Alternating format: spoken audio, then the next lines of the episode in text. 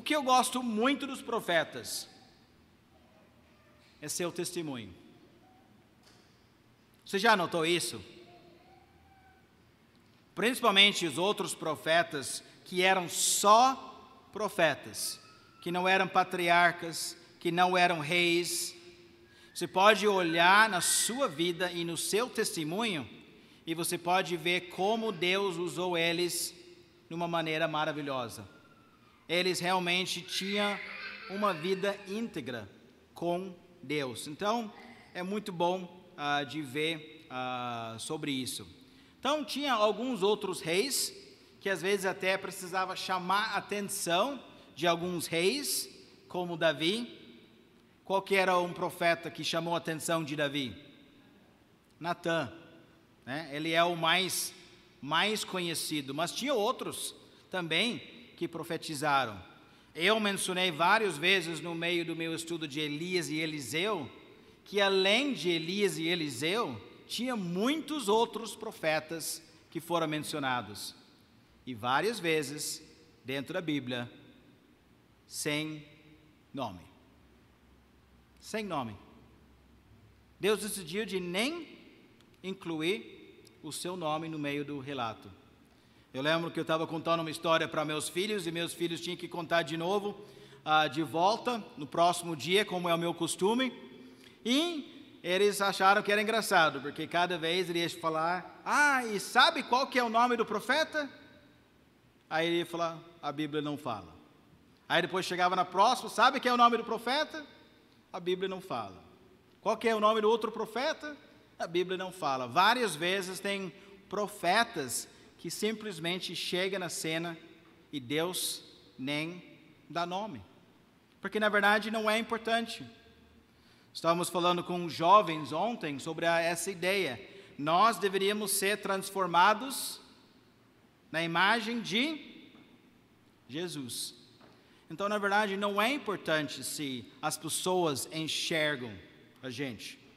Se enxerga Benjamin, se enxerga Luciano, se enxerga, Luciele. Não é importante. O que é importante é que aquela pessoa consegue ver que somos pequenos cristos, que somos cristãos.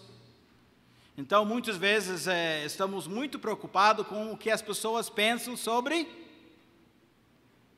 sobre mim.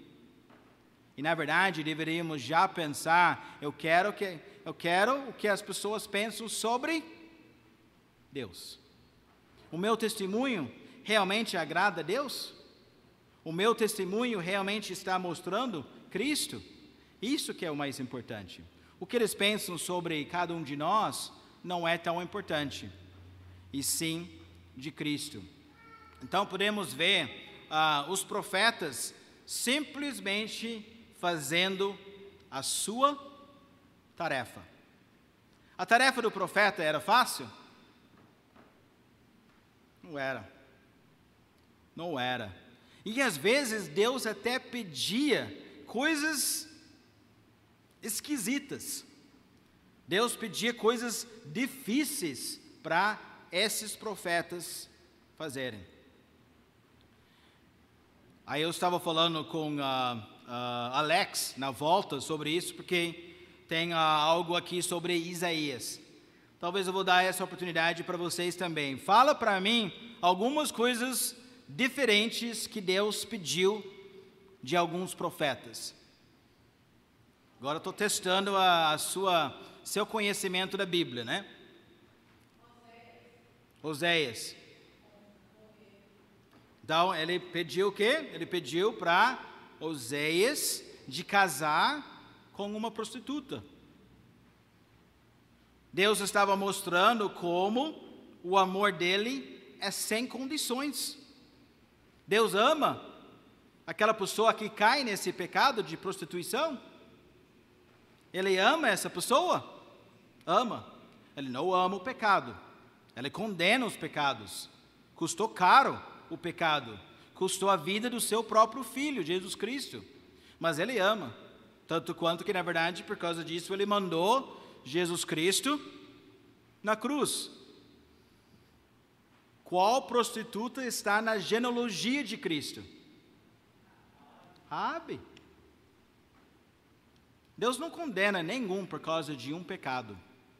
Deus condena alguém quando ele não se humilha, pede perdão dos seus pecados e colocar toda a sua confiança em Deus.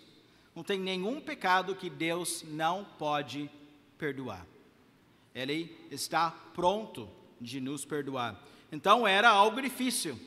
E na verdade ele casa com o Gomer e depois ela trai, ela trai ele, mesmo que ele, mesmo com o que ela era, ele ainda amou ela, foi atrás dela, casou com ela. E ele já era um homem respeitado. Então, na verdade, ele estava mostrando muito amor para ela, salvando ela, na verdade, da vida velha e recolhendo ela de volta na sua casa. E o que ela fez? traiu ele, e o que Deus falou para ele fazer? Vai atrás. Vai atrás dela de novo. E Deus estava usando isso como um símbolo do que ele fez com Israel direto. Mas antes que nós vamos julgar Israel,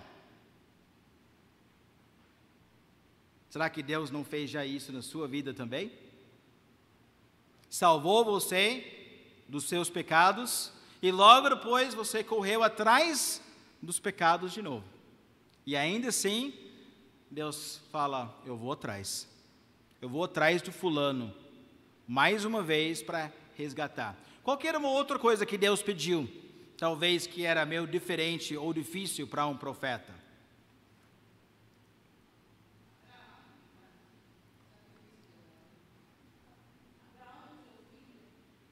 Abraão Sim. Lembrando ele como profeta que pediu para ele matar o seu próprio filho. Alguém lembra de algumas outras coisas?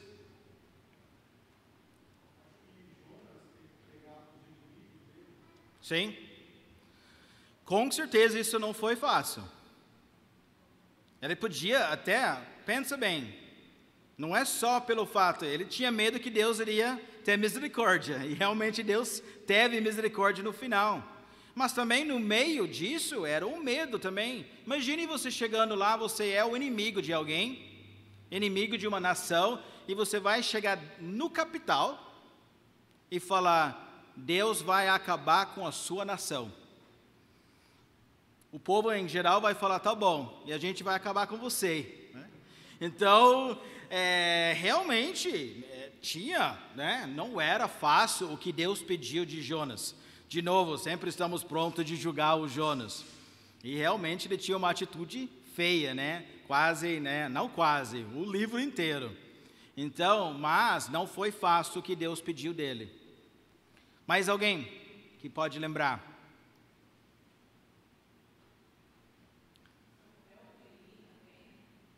Samuel, né? Tinha que dar uma mensagem difícil. Vários tinham mensagens difíceis. Se você quer ver algumas coisas diferentes que Deus pediu de um profeta, leia o livro de Ezequiel. Leia o livro de Ezequiel. Deus pediu muita coisa difícil para Ezequiel. Um que eu estava lembrando com o Alex ontem à noite é que ele tem que literalmente deitar, que ele tem que deitar no chão por quase um ano. Não podia levantar ele tinha que ficar lá deitado, simplesmente arrastando a comida que estava na frente dele para comer. E era uma ilustração que eles iriam entrar em cativeiro. Depois, coitado, que ele ficou no lado direito por tanto tempo, finalmente ele podia ir lá no, e deitar no lado esquerdo. E também era por muito tempo. Então, lembro uma vez que Deus pediu para ele também cavar no meio da terra, tentar esconder os tesouros e tentar cavar um buraco ah, embaixo como túnel. Então tem várias coisas que Deus ah, pediu que era difícil. Isaías não era diferente. Alguém consegue lembrar alguma coisa que Deus pediu de Isaías que era difícil?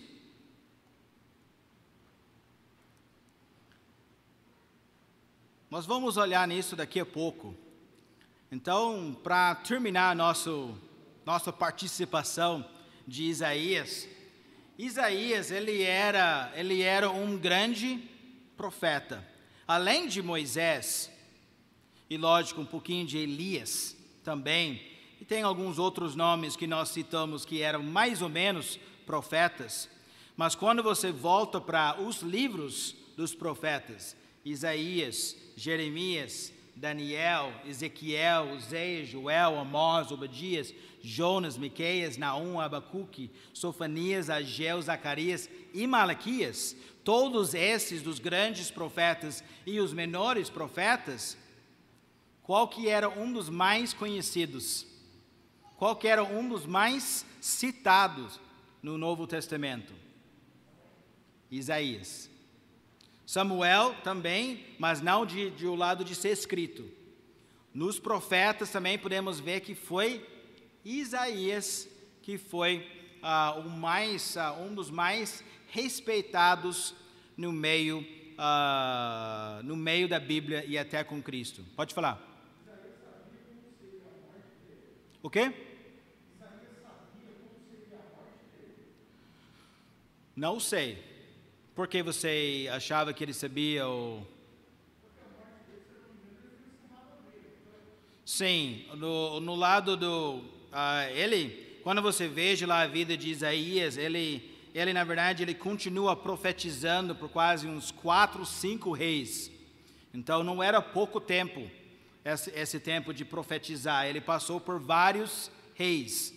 Então, ah, mesmo que a Bíblia não cita nenhum exemplo com ele, com Manassés, sabemos que ele sobreviveu por muito tempo. Então, a Bíblia não relata, mas tem uma tradição que fala Manassés, que era um rei horrível. Ele era o, um rei que também serviu muito tempo em Israel, desculpa, Judá, depois de Ezequias. Então, ele continuou reinando por vários anos. Então, no comecinho do reino dele, é quase como ele queria usar um exemplo com Isaías. Eu vou matar o profeta querido. Então, a tradição fala que Isaías, mesmo velho, ele estava tentando se esconder para não ser pego pelos soldados de Judá uh, contra Manassés. E ele escondeu numa árvore. Aí ele foi pego nessa árvore não deixou ele escapar. E a, Bíblia, a, a tradição fala que Manassés pegou literalmente uma serra e ele corta a árvore junto com Isaías dentro. E uma das outras razões porque algumas pessoas aceitam também que é verídico essa história é que lá em Hebreus você vai lembrar ah, que tem que fala sobre todos os heróis da fé e fala sobre todos os mártires e usa também essa frase, cortado, né, no meio. Então, se você veja lá em Hebreus, uh, você vai ver também esse, uh, esse trecho. Então, ele literalmente se deu a sua vida. E nós, a outra razão porque algumas pessoas acreditam também é porque não temos nenhum outro relato de alguém como profeta ou alguém importante como mártir que foi literalmente cortado no meio. E de Isaías nós temos pelo menos essa história de tradição. Então é bem possível que Hebreus está referindo até o próprio Isaías que os judeus já iriam saber quando estava lendo essa carta de Hebreus. Então, Isaías, grande homem, continuou pregando o evangelho, continuou pregando a palavra de Deus e realmente na vida dele eu falei que ele tinha uns cinco reis. E tinha reis bons, reis ruins, rei bom, rei ruim. Podemos ver, mas podemos ver Isaías continuando sendo firme até o final. Mais algumas coisas que você pode falar, talvez, para mim, que você conhece do grande profeta Isaías. Alguém consegue lembrar algumas coisas? Jovens podem participar também agora, você pode falar algumas coisas, talvez, que você lembra também de Isaías. E Alex não está aqui, então.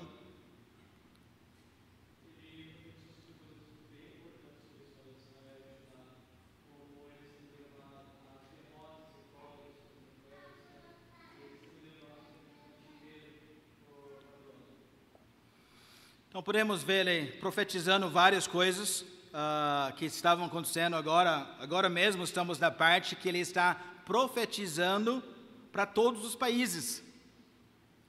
Podemos ver Isaías como um profeta do mundo. Uh, ele, prof, ele profetizou com Babilônia, Assíria, Filisteus, Moabe, Síria, Israel, Etiópia, Egito. Uh, podemos ver ele também uh, pregando contra as Edomitas, Arábia, Tiro. Ele literalmente não é só que menciona só uma vez só, não. É, muitas vezes ele é um trecho longo de como Deus vai julgar essas, essas pessoas.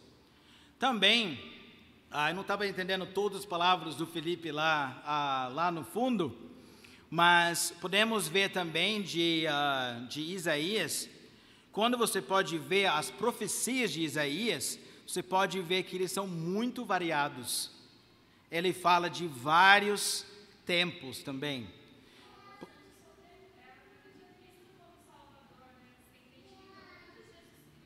Isso.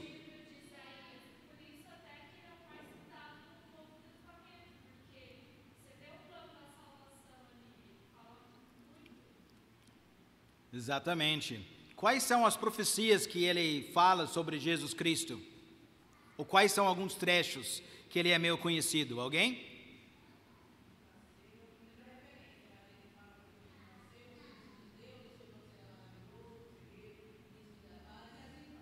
Sim, se você estava prestando atenção em alguns versículos que os jovens estavam lendo, nós lemos aqueles versículos algumas semanas atrás. Isaías capítulo 9 que fala sobre isso, que ele é um maravilhoso e tudo. E que mais? Tem alguns outros que lembram algumas outras profecias de Isaías. Pode participar, porque o meu café não acabou ainda, então. Hã? Restauração de Israel, de cativeiro, né? Então, ele deu várias profecias, falando: sim, você vai ser levado em cativeiro, mas Deus vai te restaurar. Deus vai te restaurar. Que mais? Juí Juízo? Sim? Não, sem dúvida. Quando você vai olhar em muitos dos profetas, você vai ver como Deus também usa os profetas muitas vezes de falar: se você não endireitar a sua vida, aí que vem a punição, aí que vem ah, realmente a disciplina ah, de Deus. Alguém lembra mais alguma coisa?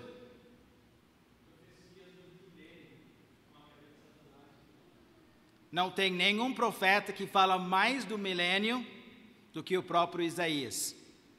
Então, várias vezes, em vários trechos, ele fala alguns fatos do milênio.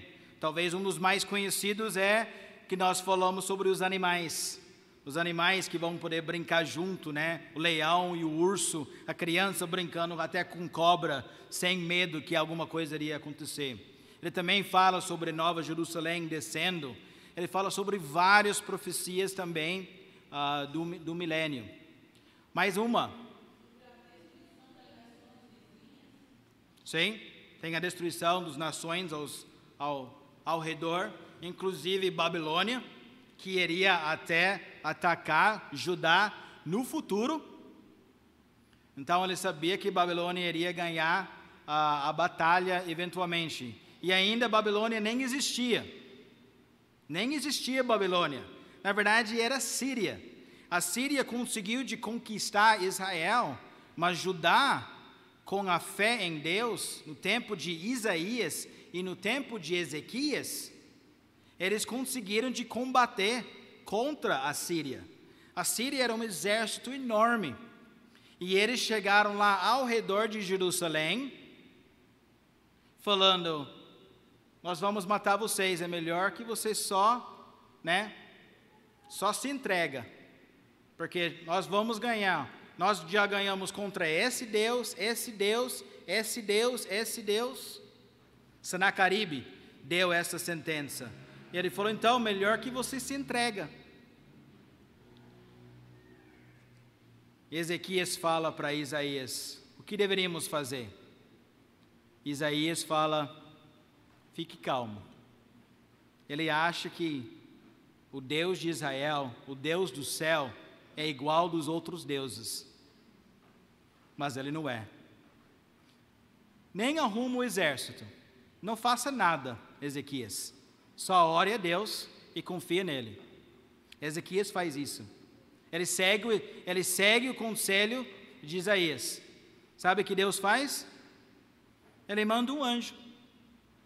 Ele manda um anjo no meio da noite e o anjo matou 185 mil soldados do império mais forte daquela época. Sanacaribe ele decide de voltar para casa. Nem fala nada mais. Ele estava falando muito bravo, muito bonito, como ele era poderoso. Aí de repente ele não fala nada. Ele volta, ele nunca ataca Judá de novo. Quem realmente acaba com Judá mais tarde é os babilônios. Ele também profetiza que os medos e os persas iriam chegar. Para mim, uma das profecias mais impressionantes na Bíblia também é que quando ele fala que Ciro, Pérsia, o império era Síria, Babilônia nem chegou, Pérsia nem era conhecido, mas ele nomeia até o nome do primeiro rei de, Ciro, de, de Pérsia, chamado Ciro. E ele falou que Ciro vai deixar o meu povo voltar e construir o quê? O templo. E justamente isso acontece. Ciro é o primeiro rei de Pérsia, ele que acaba com Babilônia. Ele até fica sabendo que o seu nome está nas escrituras. Ele até gosta dessa ideia. E ele falou: tá bom, pode voltar, pode voltar, você pode construir o templo. Eu te dou dinheiro, eu te dou tudo. Pode voltar para a sua terra. Então podemos ver uma grande profecia de Isaías que aconteceu, que era uma profecia basicamente uns 200, 250 anos antes que a Pérsia chegou na cena. Então podemos ver isso. E Talvez um dos mais conhecidos é que ele também até fala sobre o nascimento de Jesus Cristo, de uma virgem, de uma virgem. Então podemos ver que Isaías ele foi usado, ele também fala sobre a tribulação, ah, junto também com o milênio. Então realmente quando você pode estudar ah, realmente o profeta Isaías, ela é algo ela é algo bonito. A maioria das vezes que ele está falando contra os países ao seu redor, ele está falando sobre condenação, que Deus vai julgar essas nações, pelo fato que eles não estão dando crédito ao Deus. Mas olhe comigo em, em Isaías capítulo 19. Nós chegamos com os jovens ah, em capítulo 19. Já falamos sobre Babilônia, a condenação contra Babilônia, contra a Síria, contra os filisteus, contra Moabe, contra a Síria, contra Israel, contra a Etiópia, também em capítulo 18. Agora nós estamos chegando em Egito, capítulo uh, Isaías, capítulo 19. E esse capítulo aqui de Isaías, capítulo 19, está falando sobre o próprio Egito. Se você estava olhando no meio da sua Bíblia, você já vai ver que nesse trecho de versículo 1 até o 25, você pode ver que está falando, a maioria dos versículos está falando sobre destruição. Na verdade, primeiros, os primeiros uh, versículos falam sobre a destruição do, do Egito. Então, uh, vou lá também, só para chegar.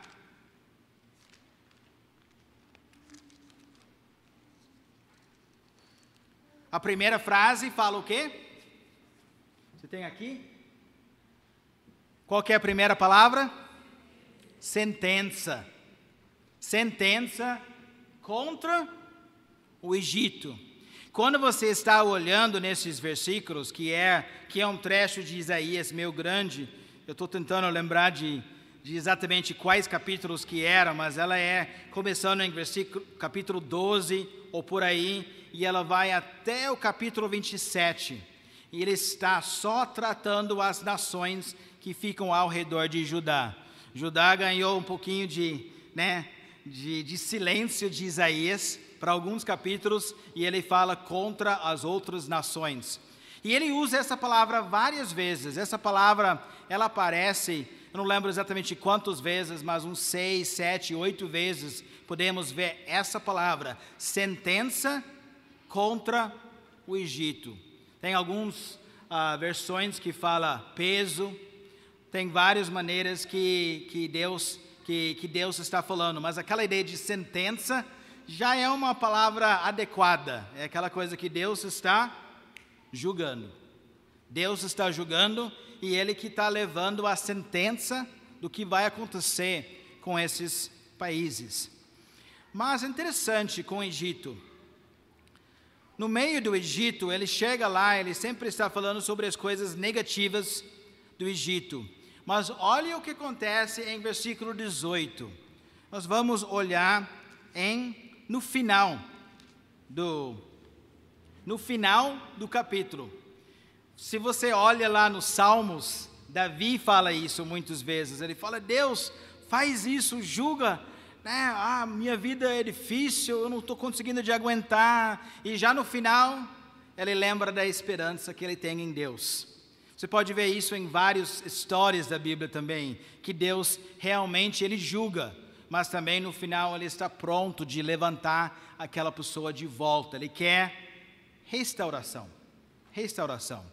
Então, a Neide mencionou isso também como exemplo. Deus também fala sobre restauração. Ele fala como ele vai restaurar até Israel.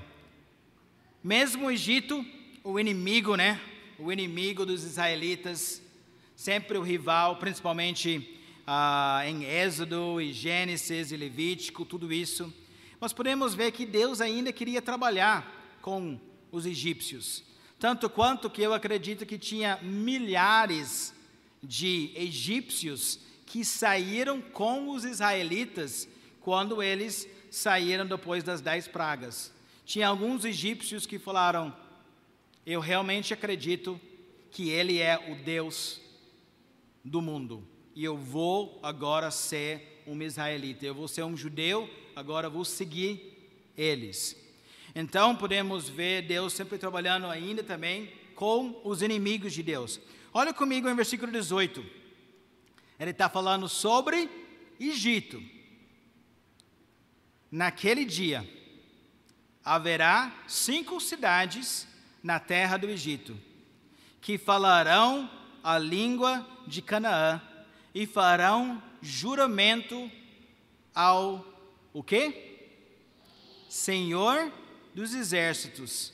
Uma delas se chamará Cidade do Sol. Naquele dia, o Senhor terá o quê? Um altar. Um altar no meio da terra do Egito. E uma coluna se erigirá ao Senhor na sua fronteira. Servirá, versículo 20, servirá de sinal e de testemunho ao Senhor dos exércitos na terra do Egito. Ao Senhor clamarão por causa dos opressores, e ele lhes enviará o quê? Um salvador. Vai até mandar um salvador e defensor o que os há de livrar. O Senhor se dará a conhecer ao Egito, e os egípcios conhecerão o Senhor naquele dia. Sim, eles o adorarão com o quê? Sacrifícios e ofertas de manjares, e farão votos ao Senhor e os cumprirão. Ferirá o Senhor os egípcios, ferirá, mas os curará. Converter-se-ão ao Senhor e ele lhes atenderá as orações e os curará. É muito interessante, Parece que nem combina o que a gente já pensa sobre o Egito. Sempre através dos outros deuses, Faraó, rival do, do, dos israelitas. Mas Deus fala essa promessa para o Egito. Nenhuma das outras nações que Deus fala dessa maneira. Às vezes ele fala um pouquinho positivo sobre os edomitas, que são meus irmãos, os israelitas, e também ele fala às vezes da Etiópia. E já sabemos da Etiópia também que tem, a eles seguiram muito, muito as coisas uh, de Deus, quando você estuda a história do país da Etiópia. Então, nós podemos ver aqui que Deus dá uma promessa para Egito. Sabemos que no final, com Jeremias, que ele é depois de Isaías, não só na Bíblia, mas cronologicamente também, Jeremias está no final da vida de Judá. Jeremias foi levado ao Egito com alguns israelitas, mas Babilônia ainda chega lá e derruba até o próprio Egito. Nós não sabemos exatamente se essa profecia já foi cumprida ou não. É possível que ela é uma profecia para o futuro, chegando mais perto, ah, seja da tribulação ou seja até o milênio. Tem alguns que ainda falam até, talvez até da tribulação. Mas não sabemos exatamente sobre, uh, sobre essa profecia. Mas podemos ver que Deus estava dando conforto e dando esperança até para os inimigos. E fala bonito aqui. Deus vai fazer parte da vida do Egito. Até vai ter um altar que eles estão lá, que eles vão começar a andar junto com, com Deus. Então, realmente é algo ah, bonito de ver, ah, ver isso. Podemos ver é, em uma outra maneira também ah, que Deus ah, que Deus fala isso lá. Eu lembro quando nós estamos Elias e Eliseu. Deus às vezes coloca só um versículo falando que eles dobraram seus joelhos e Deus mandou um Salvador. Então podemos ver que Deus ainda trabalha mesmo no meio da vida dos inimigos.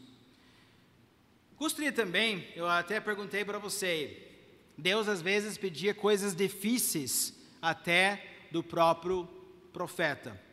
Olhe comigo em Isaías capítulo 20. Isaías capítulo 20.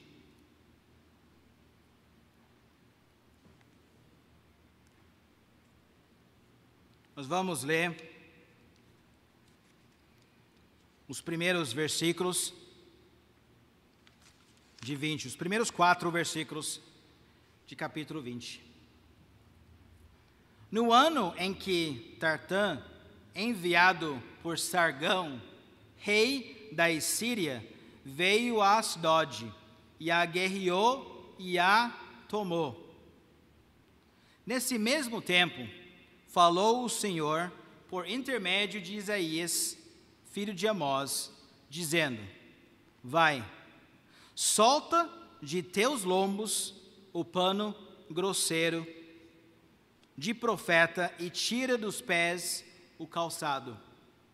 Assim ele o fez, indo despido e descalço. Então disse o Senhor: Assim como Isaías meu servo andou quanto tempo? Três anos. E como ele andou? Despido e descalço, por sinal e prodígio contra o Egito e contra a Etiópia. Assim o rei da Síria levará os presos do Egito e os exilados da Etiópia tanto moços como velhos, despidos e descalços, e com as nádegas descobertas, para a vergonha do Egito. Mais uma vez, Deus está querendo usar a vida de Isaías como quê? Como mensagem. Como mensagem. Tão simples assim. Isaías, eu estou querendo usar a sua vida para ser uma mensagem para as pessoas ao seu redor. Isso podemos ver, era um pouquinho para a Síria, era um pouquinho para Egito, Etiópia e também para o povo de Israel que estava vendo, o povo de Judá principalmente. Podemos ver que ele estava simplesmente falando: Eu quero usar você como uma mensagem. Eu estava, eu dei um devocional ontem para os jovens e a ideia da, do devocional é que deveríamos imitar, deveríamos imitar Cristo em todos os sentidos. Deveríamos imitar Cristo em todos os sentidos. E uma das ilustrações que a Bíblia fala, lá em Coríntios, que o apóstolo Paulo fala que nós somos uma carta. Lembra, lembra desse trecho? Que Deus fala que Ele escreve nas tábuas do nosso coração as próprias mensagens que Ele quer que nós podemos transmitir. Fala que não é com tinta, mas com o Espírito Santo. Deus está querendo, através do Espírito Santo, usar a sua vida para ser uma mensagem para as outras pessoas. Quando aquelas pessoas leem a sua vida, eles leem palavras que fala de Cristo? Quando a pessoa olha para você, eles enxergam um cristão? Eles enxergam alguém que está passando uma mensagem de Deus? Na verdade, isso que Deus quer fazer na sua vida. Ele quer usar você como mensageiro. Evangelho significa o quê? O que significa? Boas novas. É uma mensagem, não é? Os anjos trouxeram essa mensagem também naquela primeira noite que Jesus Cristo nasceu. E Jesus Cristo, ele ressuscitou e ele falou para os discípulos: Eu quero encontrar vocês em Galileia. Para o quê? Para transmitir aquela mensagem. Eu quero que vocês sejam mensageiros no mundo inteiro. Só com o povo de Deus? O mundo inteiro. Então, para Isaías, foi Etiópia. Para Isaías, foi Egito. Mas o que Deus pediu dele? De andar. De andar despido e descalço. Depois ele fala que mais tarde eles vão andar despidos e descalços e com as nádegas descobertas. Já lendo isso, né, já já cria uma cena esquisita. Tem algumas pessoas que às vezes até ficam lá discutindo como Isaías realmente ficou. Talvez ele só, talvez ele, ele realmente andou nu. Tem algumas pessoas que acreditam através de várias coisas que falaram aqui. Um, porque está comparando com o versículo 4, que realmente eles iriam realmente andar nu no exílio. Exílio. Também fala isso porque ele está com o pano grosseiro. Você viu isso? Ele falou: Vai, solta de teus lombos o pano grosseiro. Quando você colocava o pano grosseiro, você não tinha nada por baixo. Você só usava. Essa era a razão de colocar o pano grosseiro. Por quê? Para não ser confortável. Para ser uma maneira de realmente mostrar para Deus que você estava arrependido mesmo dos seus pecados. E ele fala basicamente para Isaías que está usando essa roupa: tira aquilo. Tem algumas pessoas que falam que ele até andou nu. Mas mesmo se não fosse nu, ele estava usando literalmente só só as roupas íntimas. Imagine a vergonha do Isaías. Será que foi difícil o que Deus pediu dele? Sem dúvida. Até que a gente às vezes até nem entende por que Deus né, usa uma ilustração assim. Coitado do Isaías. E a Bíblia fala que ele andou assim três anos. Na verdade, já sabemos que Isaías ele nasceu numa família de bens. Parecia que ele andava no meio do palácio com até os próprios pessoas dos reis. Ele não era um, ele não era um Elias, que andava no meio do deserto. Ele era alguém que geralmente andava no meio do deserto. E de repente, Deus fala que é para ele fazer isso. Para o quê? Como uma mensagem. Uma ilustração, uma mensagem. Mas Isaías fez? Fez. É mensagem de Deus. Quantas vezes? Quantas vezes Deus colocou uma mensagem na sua cabeça, principalmente o Evangelho, para uma pessoa ao seu redor? O Espírito Santo tocou e você não fez.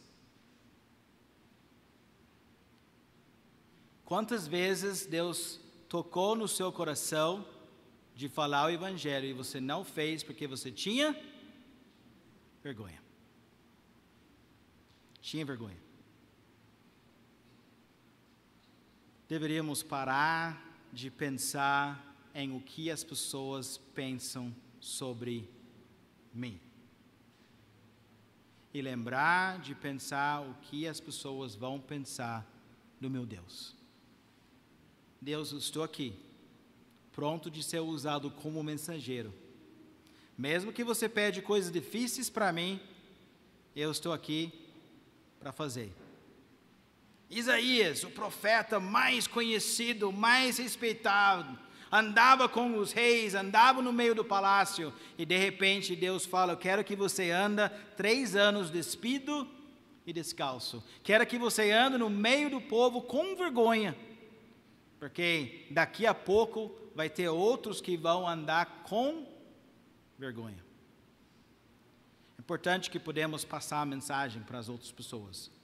A mensagem de Deus é muito mais importante do que o testemunho do Benjamin, do que as pessoas pensam sobre cada um de nós. Fácil? Não é. Mas deveríamos simplesmente lembrar de continuar sendo profeta, continua sendo o mensageiro e sendo usado nas mãos de Deus. Amém?